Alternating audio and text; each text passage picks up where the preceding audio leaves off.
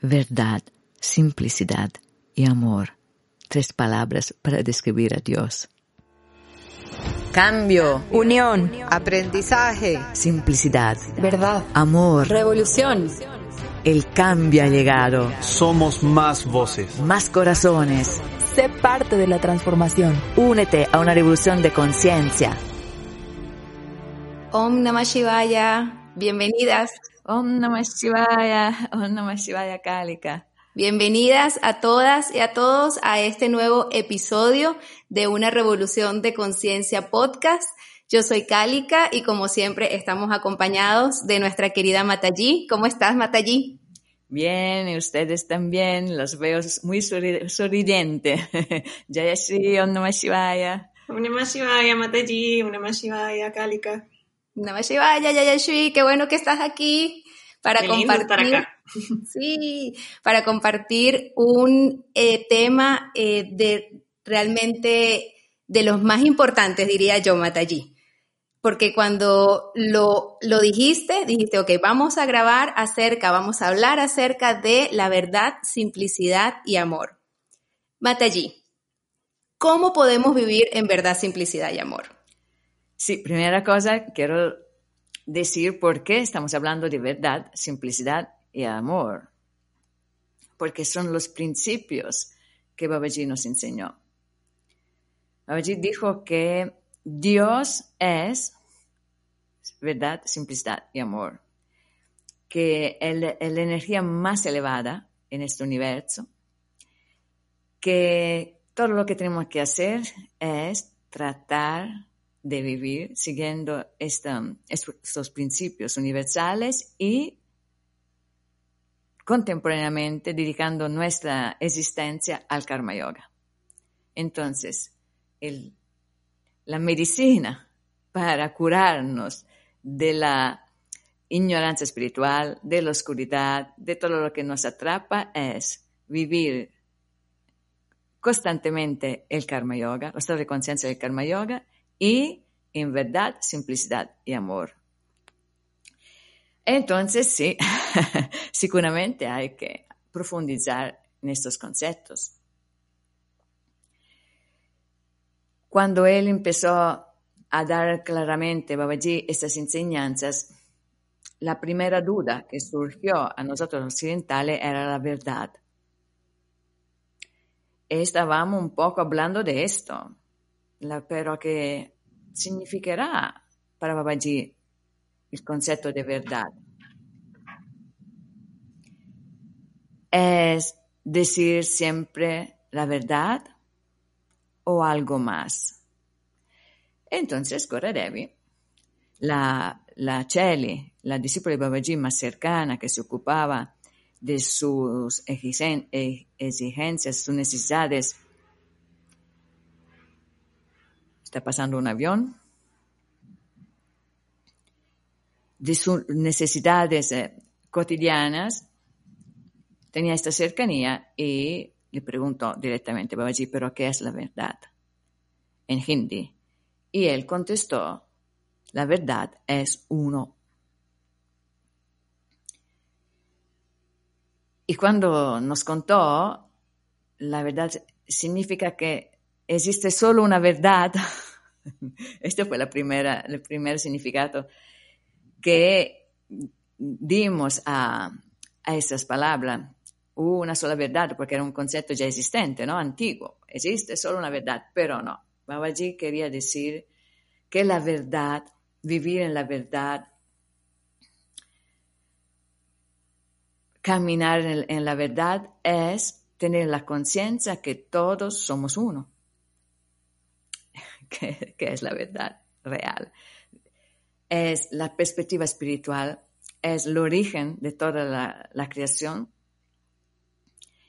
el, eh, el espíritu universal, que en la India se llama Brahman, el espíritu universal, que nosotros pod- podemos llamar Dios o la Madre Divina, como, como queremos, cuando crea, crea a su imagen y semejanza, crea pedacito de sí mismos. Este uno original nunca se pierde, siempre existe en la multiplicidad. Solo que la conciencia se aleja del origen, llega a ser dual, ya no ve solo, no reconoce el uno, la luz, Dios en, en todo lado, entonces empieza a ver las formas ya pierde memoria de sí misma, de ser ella misma Dios.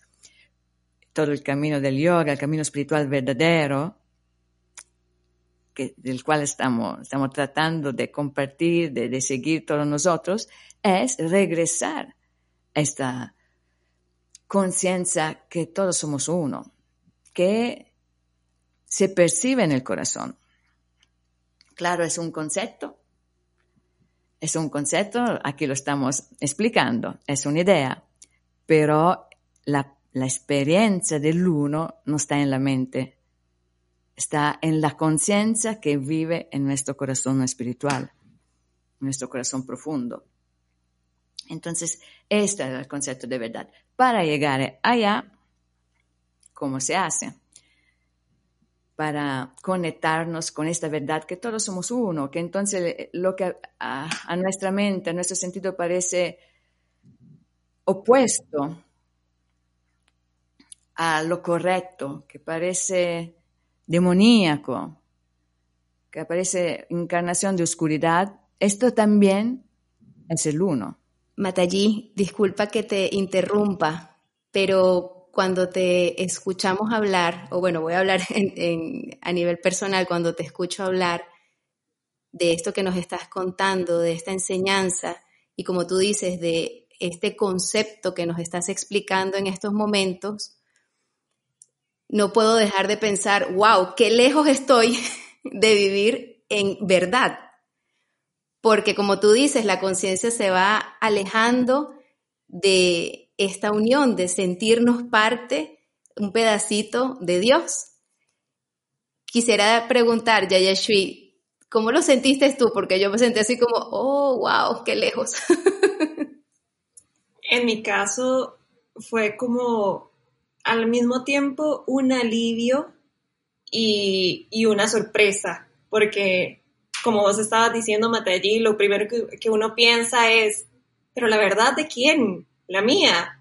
O cómo sé si estoy viviendo en verdad, porque a veces me contradigo a mí misma, a veces pienso una cosa, a veces pienso otra cosa. Y siempre como esta actitud individualista del yo separado de todos los demás, mi verdad, la verdad de quién, cuál es mía, cuál es de, la, de alguien más, y de repente allí dice, todos somos uno, esa es la verdad. Es como, ah, ok, no se trata de mí, no se trata de mis pensamientos, no tengo nada que ver más que esa perfecta unión que hay en todo. Entonces, en cierta parte, me sentí aliviada, me siento un poco avergonzada también en mi ignorancia de decir, de pensar que era acerca de mí lo que estaba diciendo allí, eh, y disminuirlo a este plano material absurdo en el que siempre vivimos, pero eh, sí. es, es, es un alivio y una sorpresa al mismo tiempo. Sí, seguramente para muchas personas que nos escuchan, que nos ven, así es la perspectiva humana, no tienes que tener ninguna vergüenza, Jayashri. Así es, ¿cómo? ¿Cómo llegar nosotros a conectarnos con esta verdad, que todos somos unos, porque no se trata tampoco de decir que todos estamos unidos en, en, algo, no, no, no, todos somos uno, como, como nos enseñó Jesús también, como nos enseñan los maestros verdaderos, de reconocer en la cara de las personas las, la cara de la divinidad, reconocer a Jesús en todas las caras, reconocer a la Madre Divina o a Babaji o la Krishna o la imagen que usted tiene en su corazón, en todas las caras la divinidad, en todas las personas, en todos los seres vivientes, en todos los animales, en, todo, en cada lado la divinidad. Entonces, porque esta es la verdad. Cuando en el Bhagavad Gita, esto, esto lo, lo cuento en el máster, ¿se, ¿se, acuerdan? Porque todas, todas las dos, las dos hicieron ya completo este máster espiritual. Y cuando, cuando cuento de la experiencia de Arjuna, el discípulo de Krishna, esa experiencia increíble que se, se dice que ningún, otro ser humano tuvo en la Tierra, por lo menos en esta época, hace 5.000 años, él por primero pidió, tuvo la, el coraje, la valentía de pedir a Krishna, que era la encarnación de Dios, enséñame, muéstrame tu verdadero ser. ¿Qué significa que tú estás en todo lado? Porque yo te veo en este cuerpo. Enséñame, lo quiero ver con mis ojos si tu gracia lo permite. Y Krishna le da este regalo inmenso de poder sostener esta visión que ningún ser humano puede sostener por los límites materiales. Y ve, improvvisamente, Arjuna ve Krishna que vive en todos los seres vivientes. Todas las bocas son las suyas, todos los ojos son los suyos, todas las manos, todos los corazones son... Y esa, este cuento es maravilloso, eh, eh, nos explica, es importantísimo porque nos explica que es literal, que es literal que la divinidad vive en cada ser viviente y que nosotros tenemos que aprender a respetar en la vida de todos los días esta divinidad que vive con nosotros. El error más grande, creo yo, en un camino espiritual es lo que hicieron las religiones que nos contaron que Dios está lejos en el cielo. No es así. No es así. Dios está aquí con nosotros siempre, como tu pareja, tus hijos, tus amigos, tus profesores, tu compañero de trabajo, aquí está con nosotros. Hay que saberlo reconocer. Tu perrito, hay, que saberlo reconocer. Solo en esta manera se llega a vivir la felicidad espiritual. Esta unión aquí ahora, otra enseñanza equivocada que nos hacen pensar cosas que no son correctas desde el punto de vista espiritual es que este tipo de unión se alcanzará después de la muerte física. No, no, no. No es esto, porque uno entonces rimanda, como si se poste, posterga. Posterga, posterga costantemente, ¿no? E, e, e, e vive en una expectativa futura que no existe. No está acogiendo, abrazando ahora este momento de verdad que puede pasar en este momento, en cualquier momento, siempre, obviamente, por gracia de la divinidad, por gracia de Dios. Yo tuve una experiencia como eh, similar a esta, eh, una vez con Amma, con Amita Nandamai. Eh, era la primera vez que venía, que salía de la India. La segunda vez, la primera vez la invitamos en Suiza, en un ashram de Babaji en Suiza, la, segunda vez en, en Italia, a Assisi, en el eh, lugar sagrado de San Francisco, y que es maravilloso, con energía maravillosa. Ella vino, eran muy, muy pocos. Yo empecé a llamar a las personas porque nadie la conocía, poquísimas personas la conocían. Entonces éramos realmente muy pocos. Y ella hizo su programa, como siempre, de tres días. El, tercer día, el programa de abrazar a las personas, de, de estar con nosotros, dura hasta la mañana, toda la noche, entonces cantando kirtan, como ustedes saben. Y eh, la energía que se crea es maravillosa. En esta época se habla, creo que era el 90, algo así, 1990. Realmente Ama era mucho más joven, tenía una energía poderosísima. Y al final, todo, el programa típico de Ama termina con, al final del, cuando ya en la madrugada del último día ella Después se va, desaparece, va a tomar su avión para seguir su viaje. Eh, ella termina lanzando pétalos de flores desde la tarima alta hacia abajo, donde todos sus discípulos, devotos, las personas que están allá, em, pasan para recibir esta lluvia de pétalos de flores maravillosa. E, ella realmente entrega algo con estos pétalos todo el amor de este mundo. Es, es impresionante. Cuando tú recibes en tu cabeza estos, estos pétalos, estás recibiendo realmente un amor, una luz, algo muy especial. Entonces, era la primera vez para todos nosotros vivir esta experiencia. Eh, fue una maravilla y éramos muy poco. Entonces el círculo seguía. Las personas repetían, ¿no? Ahora ahora es diferente. Bueno, ahora con la, esta situación que con la pandemia no, pero en los últimos años eran realmente miles de las personas, entonces era solo una chance tener esta oportunidad. En este momento eran muy pocos. Entonces yo, después de la primera vez que recibí esta cosa, quise ver todos mis amigos, las personas, mis compañeros del camino espiritual, mis cheli, los más jóvenes, ver, disfrutar de la alegría de ellos. Entonces monté arriba de una cosa alta que estaba allá para ver desde el alto esta escena, este espectáculo maravilloso espiritual que parecía, se sentía como en paraíso. Y cuando monté allá, eh, miré con el corazón que me estaba explotando, impulsamente la madre, ama, me dio la gracia de ver ella que estaba eh, botando los pétalos de, de flores con todo este amor. Y ella que estaba recibiendo en todas las, personas que estaban allá, se transformaron todas en ella. Entonces percibí que la alegría espiritual, estas emociones que nosotros pensamos que es mía, era de la Madre Divina, era de Dios, era Dios que vivía en todos nosotros, viviendo las experiencias humanas. Fue una cosa, solo lágrimas, lágrimas me pueden salir de los ojos para, cuando me acuerdo de este momento es una verdad. Cuando uno toca con mano, tiene la, visión, que uno sabe que no es una visión de fantasía, uno sabe que está viendo la realidad, lo sabes en este momento que tienes esta, esta visión. Cuando uno tiene la visión de la realidad, realmente no puede olvidarse después, se queda.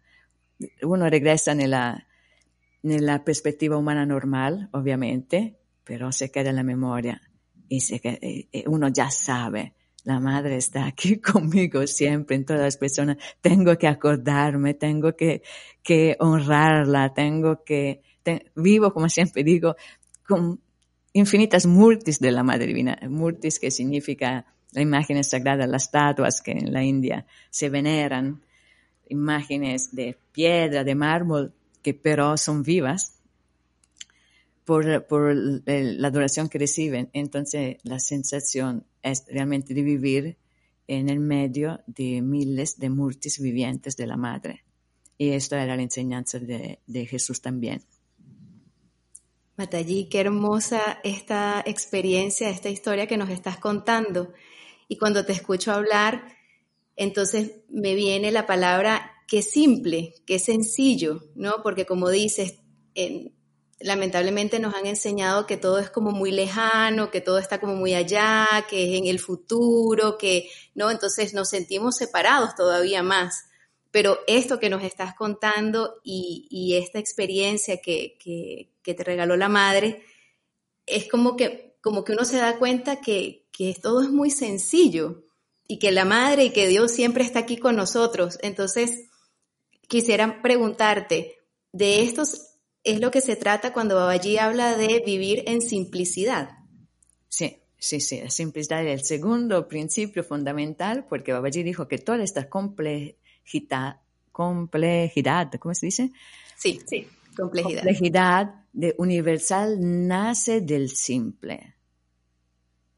El más simple obviamente es el uno, regresamos a la verdad, el uno. El uno es la cosa más simple, en el sentido que no hay ninguna cosa compleja, difícil eh, y múltiple en el uno. El del uno, que es el amor, nace toda la, la diferencia existente en el universo. Entonces, ustedes ven que verdad, simplicidad y amor en realidad son un concepto solo, único, que se eh, puede mm, explicar con tres palabras, que pero son complementarias una a la otra. Entonces, el origen es el amor, que es la verdad, que, es la verdad y que, eh, que es el uno, que es el simple. El concepto es prácticamente único. Esta es la explicación de Dios con las palabras de enseñanza de Babaji. Entonces, vivir en simplicidad es tratar de regresar al simple todos los días. ¿Simple de qué? La simplicidad de qué? De la conciencia, obviamente, porque todo nace de la conciencia. No significa pobreza, vivir en simplicidad. No, eso fue una mala interpretación de algunas líneas religiosas. No, absolutamente. La simplicidad es tener, vivir con lo que se ocupa, lo que nos hace felices, con lo que eh, es necesario para nuestra misión aquí en la Tierra. En, todos eh, los niveles. Puede ser eh, tener ropa que usas y la ropa que no usas no puedes quedarse en el armario meses, años allá sin un uso. Esto ya complica energéticamente. Esto el Feng Shui lo explica muy bien, pero todos los niveles energéticos una persona lo puede tener la intuición muy fácilmente. Un ejemplo realmente banal, sencillo. Todo en la vida tiene que ser funcional a nuestra felicidad, a nuestra misión, a nuestro servicio a los demás. Entonces, simplicidad significa tener lo que ocupas y no complicarse la vida, porque más uno ocupa, eh, más uno desea, más se complica la vida.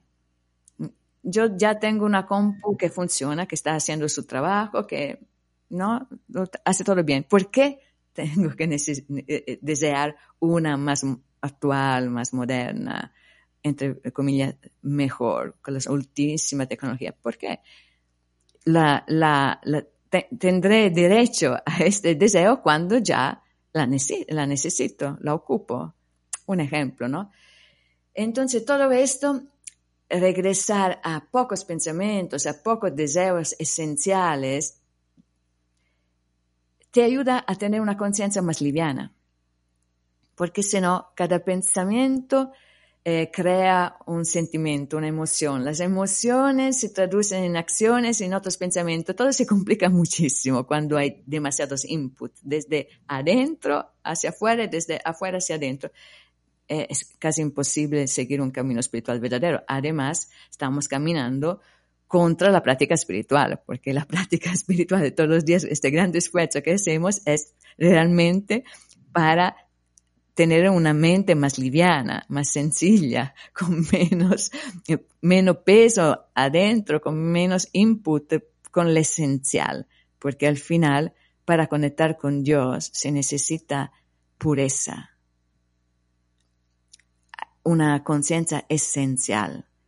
En este momento que tuvo la fortuna, la gracia de ver a la Madre Divina en todos los, seres vivientes que estaban allá en este, en este ambiente, en este momento, eh, ¿Cómo la tuvo? ¿Era a través de la mente, pensamientos, eh, elucubraciones mentales, filosofía? No, no, no, no. Un corazón completamente feliz, abierto, en, éxtasis de devoción hacia la Madre Divina. Y esto permitió que me llegara esta verdad, esta maravilla. Entonces tenemos que tratar de entender que el menos es más, se puede decir. Sí, Sí, Matallí, totalmente. Y yo creo que, bueno, aquí Yayashui, que ha tenido una experiencia increíble eh, viviendo en ashram, porque no solamente aquí en Costa Rica, sino también en algún momento en Italia. Eh, quisiera preguntarte, Yayashui, cuando Matallí habla justamente de esta simplicidad, yo particularmente lo he aprendido mucho en el ashram, ¿no? A través de darnos cuenta que es tener justo lo que se ocupa en el momento. Pero me, te quisiera preguntar a ti eh, si tú lo, lo, has vivido igual o si has visto en otros momentos en tu vida en donde has podido poner eh, como tener la experiencia de esto que está contando Matallí. Sí, para mí fue bastante impresionante después de una larga experiencia en, en, en un ashram al lado de Mataji, por supuesto.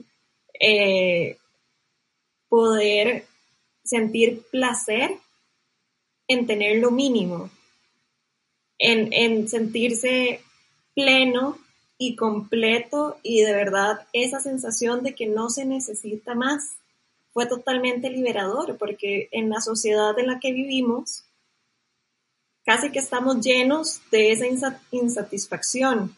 Y era algo que yo vivía muchísimo antes de, conocer a Matallí, antes de seguir el máster espiritual, que también fue una apertura de ojos muy grande. Y luego pues gracias a la madre la experiencia que, he tenido al, lado tuyo, Matallí, de poder acompañarte en todas estas aventuras lindísimas, la, insatisfacción era algo que, era perenne en, mi vida.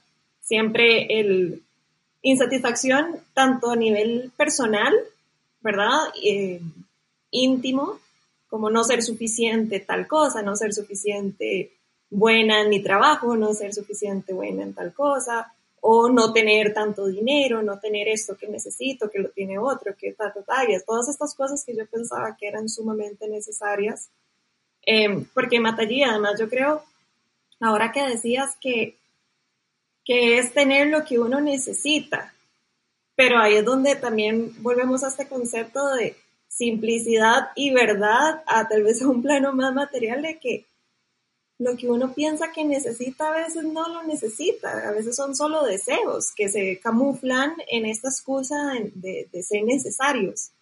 Entonces, si bien es cierto, la madre en su eterna compasión nos va a dar no todo lo que deseamos, pero justo eso que necesitamos. Y en ese momento, justo lo que yo necesitaba era experimentar eso de no tener nada. Éramos, a ver, si recuerdo, en Italia, nunca zapatos, nadie, ni siquiera nos acordábamos dónde estaban los zapatos, tres enaguas largas, porque esa es la vestimenta tradicional de, tradicional de un ashram, cinco camisas para hacer karma yoga, siempre sucias, eh, había que lavarlas todos los días con agua de jabón. Em, yo en ese momento, ¿te acuerdas? No tenía pelo, me había hecho el mundo, entonces ni siquiera había necesidad de verse al espejo ni tiempo había de verse el espejo, porque además eran las 3 de la mañana, 4 de la mañana, y uno entre menos espejo, mucho mejor, para no asustarse.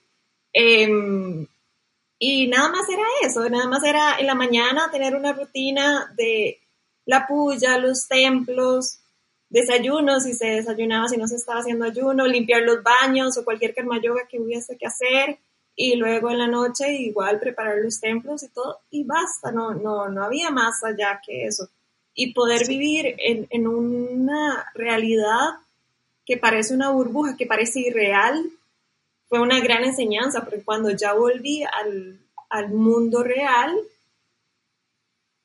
no, ya era otra persona completamente diferente. Esta persona insatisfecha eh, ya, ya no existía tanto, o por lo menos me es más fácil poder, poder discriminar esos pensamientos de lo que yo siento que necesito cuando realmente no es así, nada más es un deseo, y poder discriminar em, los pensamientos, básicamente, porque las cosas creo que son manifestaciones de tus pensamientos, ¿no? Todas las cosas que uno acumula eh, fue un pensamiento inicial, o sea, inició con un pensamiento, entonces solo ahora es simplificar los pensamientos las cosas al lado también se simplifican.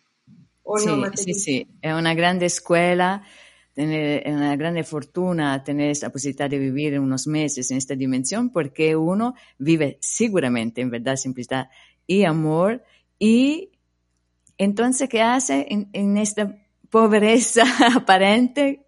tener pocas cosas, se conecta con el espíritu de una manera muy fácil, porque en este silencio que se crea, de las pocas cosas, de una rutina bien intensa de práctica espiritual, del karma yoga bien pesado en el, huerto, eh, en el, con la leña, etc. Entonces se crea una, una purificación interior y en este vacío de las cosas de todos los días uno conecta facilísimamente y cuando regresa a la, a la casa, a la vida normal, normal, este vacío se queda, este vacío entre comillas, este espacio de silencio, esta capacidad más fácil de conectarte con tu ser interior, se queda contigo. Entonces, de esta nueva perspectiva, uno ya vive diferentemente. También regresa a una, una casa, puede ser llena de cosas, porque uno tiene familia, tiene niños, eh, eh, entonces no se trata solo de tus cosas, pero igual, se queda adentro esta visión, como decir, limpia. Así es. ¿Sabes, chicas, que, nos olvidamos hablar cuando, decir cuando hablamos de la verdad? Porque estábamos diciendo que cómo se llega a percibir la verdad que todo es uno.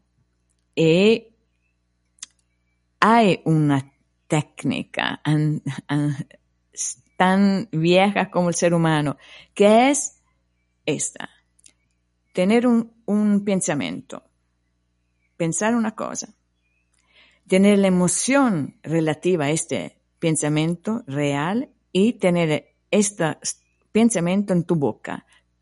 Lo que piensas, lo sientes y lo dices. Y, por último, actúas coordinado, con, una acción coordinada con, con este pensamiento. Esta armonía entre lo que tienes adentro, lo que manifiestas afuera, es la verdad. No significa que yo tengo razón, que esta es mi verdad. No, si yo pienso una cosa, si yo soy devota de Shiva como era yo en manera espontánea en un tiempo que para todo estaba, era loca, no tenía que esconderlo. No, para mí era imposible.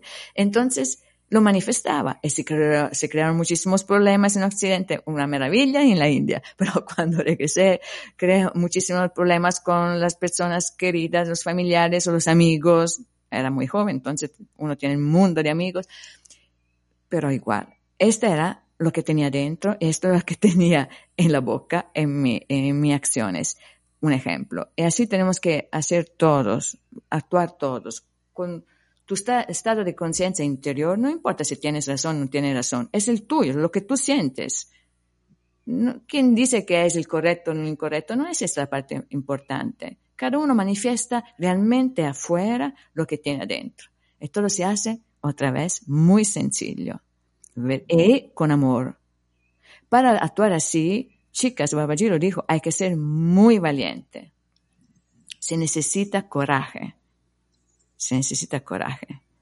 Sí, Matallí, es cierto. Y ahora que lo estás diciendo, por eso se llama camino, ¿no? Espiritual.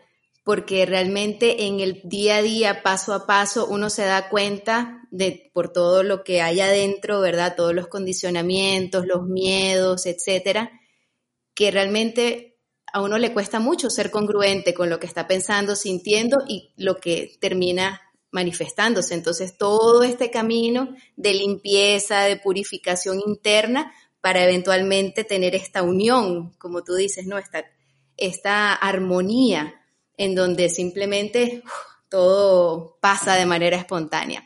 Matallí, te tengo una pregunta, porque ahora que estabas diciendo, eh, hablando de lo que estaba diciendo Yayashui, me llama mucho la atención porque ahorita dijiste, bueno, e, en, el ashram tenemos esta oportunidad o este tipo de experiencias nos da la oportunidad de, de, estar como, tener como lo, más básico y que, que, desde afuera podría verse como, tal vez como, como lo, muy poco, ¿no? Pero... No suficiente. lo suficiente. Pero debo decir, Matallí, que yo nunca he sentido tanta abundancia en mi vida que las experiencias que he tenido, o sea, yo nunca he sentido tanta abundancia más que en el ashram, ¿no? O cuando vamos al, al DAM en tu casa que, nos invitas, es como, ¿puedes explicar qué es eso? ¿Qué significa eso? Matallí, y eh, disculpa, disculpa que te interrumpa antes de contestar eso, también quisiera agregar que cuando una de las cosas que más me sorprendieron es cuando uno se acostumbra y no necesita, la madre te empieza a regalar cosas. Me acuerdo que en el ashram, eh, de la nada empezamos a recibir todos, porque era casi que todos por iguales de los que estábamos ahí por varios tiempo, llegaban personas, nos regalaban ropa, nos regalaban saris, nos regalaron de todo sábanas nuevas, anaranjadas, a mí me regalaron, que nunca tuve en mi vida. sí, sí, sí, así es. La madre se muestra, muestra toda su felicidad, ¿no? Para, por, el hecho que nosotros nos, estamos entregando a su amor, ella responde, responde contesta con toda esta estas olas de amor que también se manifiestan obviamente en el plano material, porque ellas también obviamente es la materia que es sagrada como el espíritu. Entonces, esta abundancia, esta la, abundancia que uno siente, percibe en un ashram donde tiene muy poco, es la abundancia verdadera, la abundancia del espíritu, el espíritu que se siente en su dimensión, se percibe, vive su dimensión espiritual y vive esta alegría, esta éxtasis, estas experiencias únicas del espíritu. Se, se fortalece, se centra, se contacta. E esta es la abundancia que en realidad todos estamos buscando, pero pensamos que se trata de una abundancia solo material, ¿no? La, percibimos el concepto de abundancia en tener mucho dinero para hacer todo lo que uno quiere, para regalar a las personas que, a las cuales uno quiere regalar, para compartir, ¿no? Pero siempre en un plano material. Pero toda la abundancia material de este mundo nunca eh, logrará dar satisfacción a nuestro ser, a nuestra conciencia que es de naturaleza espiritual, entonces será una búsqueda eterna hasta que lo entenderemos y con el buen karma. Llegaremos finalmente a las enseñanzas de un guru verdadero, a la experiencia de un ashram, de un lugar espiritual verdadero, que sea en el occidente o en la India, en Himalaya, no importa, lo importante es tener la experiencia del espíritu. Y después todo se, se arregla solo todo se pone ¿no? en, orden, solo, en orden solo, sí. Y todo esto que estamos diciendo para terminar este maravilloso satsang, este episodio, todo esto, la verdad, la simplicidad, son, dan la posibilidad, posibilidad al amor de manifestarse, como porque ya dijimos varias veces, el amor no es algo que yo tengo aquí y lo doy, lo entrego, una emoción elevada que mía, humana, el, eh, a través de esta emoción actúo, no es esto. el amor es energía divina, que existe en todo lado, que es Dios, porque la Madre Divina, Dios, el Krishna, que se puede ver en todas las personas, es la energía de amor pura que está en todas las personas. Entonces, cuando uno vive en verdad y simplicidad, logra finalmente ser ese instrumento de esta energía que te pervade, que se manifiesta a través, a través de tu ser, como, como el amor quiere te usa como instrumento con tu naturaleza, pero como el amor quiere se manifiesta. ¿Quién manda aquí en el universo? Es el amor, eso es la verdad. Y mueve más allá de los juicios mentales. Entonces, mueve los seres humanos a crear conflictos para que otros seres humanos entiendan muy bien que no hay que crear conflictos.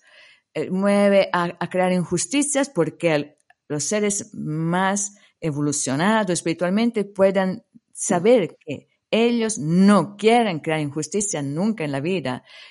El amor, el amor se manifiesta también como mal, como oscuridad, para que la luz tenga conciencia de sí misma y se haga más fuerte adentro de cada uno de nosotros. Nosotros todos tenemos luz y oscuridad.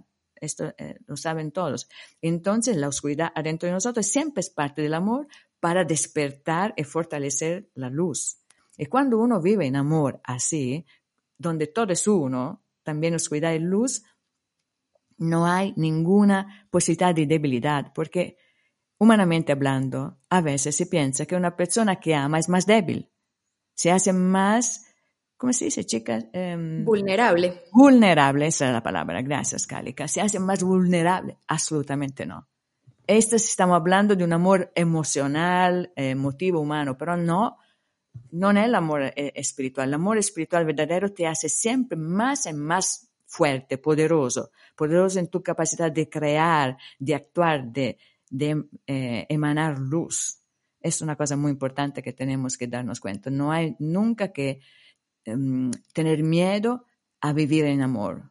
No se pierde absolutamente nada, al revés. Om Namah Shivaya Mataji. Gracias, estoy así de llorar, entonces ya voy.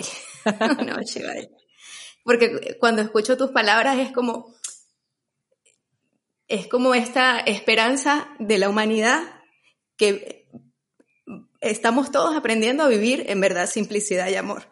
Y tener la posibilidad de abrazar también la aparente oscuridad para despertarnos es como que, que nos, que nos estés enseñando, nos estés guiando, nos estés explicando cómo se hace, realmente me pone así. No sé si Yayashui quiere decir algo más mientras me calmo. Gracias, Cálica. Eh, tú eres un amor. como todos, como todos.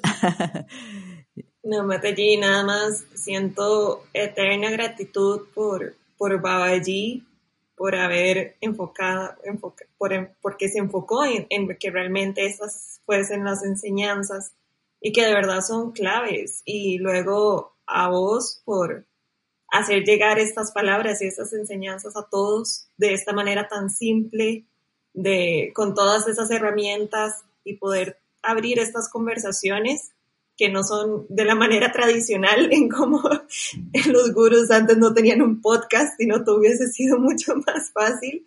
Pero eh, la abundancia, ¿verdad? La abundancia de la madre permite que, que, estas palabras, esas enseñanzas lleguen a más personas. Y personalmente, Natalie, quisiera realmente hablarle a todos los que nos están escuchando, porque eso son de las cosas que enseñas vos en el máster espiritual y es una de las primeras enseñanzas en, en, en estos cursos que, como dijiste, tanto Cálica como yo lo hemos llevado, pero realmente no es que lo hemos llevado una vez, ya vamos por quinta, sexta, séptima vez, porque no, no, no se para de, de aprender, cada vez empieza a calar eh, mucho más profundo, mucho más profundo, porque empezamos, como decís, a tocar con mano esas experiencias conforme la práctica se va profundizando.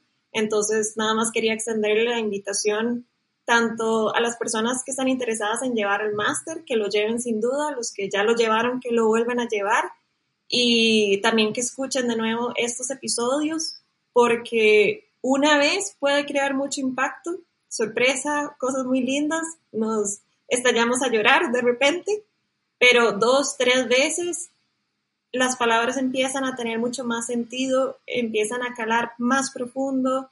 Em, de verdad que son palabras que nunca, nunca podemos dejar de escuchar porque son primordiales. Si pudiéramos solo tener el privilegio de escuchar verdad, simplicidad y amor todos los días, a cada segundo, estoy segura que todos seríamos muy distintos. El mundo sería lleno de luz. Así es, Yashi, exactamente. Y el máster se va a reproponer muy pronto, en septiembre, porque se abre dos veces al año, ¿no? Ya estamos cerca, cerquita a la próxima vez que se abre. Perfecto, entonces que todos, que todos entren porque de verdad es, es un regalo divino poder, poder escuchar esto con mucho más profundidad de la mano de Matallí y hacer todas las preguntas que se quiera, etcétera. Es lindísimo. Gracias, Matallí. Om Namah Shivaya. Om Namah Shivaya. Om Namah Shivaya. Gracias, gracias Yayashui por toda esta hermosa explicación y definitivamente el máster es, es la grandísima oportunidad para iniciar y para profundizar en el camino de verdad, simplicidad y amor que vino Babaji a mostrarnos y que con todo el amor del mundo nuestra querida Matallí nos está guiando de la mano. Así que para más información, entren a www.unarevoluciondeconciencia.org y también sigan las redes de Matallí Online de Instagram y de Facebook, donde siempre se están posteando toda la información, no solamente de los cursos, sino también de retiros y de posibilidades de tener experiencias eh, en donde podemos sumergirnos en espacios para poner en práctica todo lo que estamos aprendiendo. Además de esto, eh, bueno, Matallí, darte las gracias por esta magnífica temporada, esta eh, temporada número cuatro de Una Revolución de Conciencia Podcast. Eh, como siempre es, como tú dices, tu herencia, tu regalo para toda la humanidad y no tenemos palabras para agradecerte. Gracias, gracias a ustedes que siempre tienen la paciencia de escucharme. Om Namah Shivaya. Om Namah Shivaya.